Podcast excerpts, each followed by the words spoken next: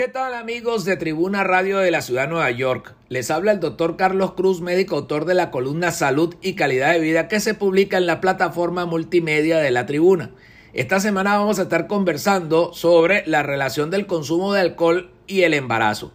Y es que el consumo de alcohol durante el embarazo puede causar defectos de nacimiento y discapacidades en el bebé.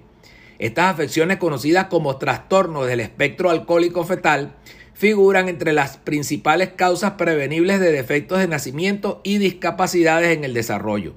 Estos trastornos pueden causar problemas en la manera como luce, crece, aprende y actúa una persona y también puede causar defectos de nacimiento en el corazón, el cerebro y otros órganos importantes. No se sabe de ninguna cantidad de alcohol que la madre pueda tomar durante el embarazo sin correr ningún riesgo. Todas las bebidas que contienen alcohol, pueden afectar al bebé en la gestación. Necesita anunciar su negocio, servicio o empresa. La Tribuna Hispana USA, informando a la comunidad desde 1988. La Tribuna Hispana USA, ahora con sus canales digitales en Tribuna Multimedia. Llámenos al 1888-900-2811, extensión 4 para más información.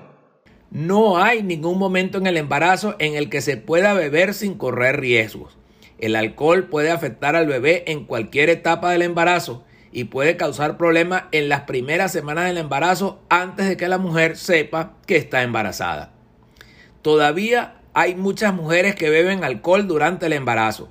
En los Estados Unidos aproximadamente una de cada siete mujeres embarazadas reporta haber consumido alcohol en los últimos 30 días y aproximadamente una de cada 20 mujeres embarazadas indica haber tomado en exceso durante los últimos 30 días.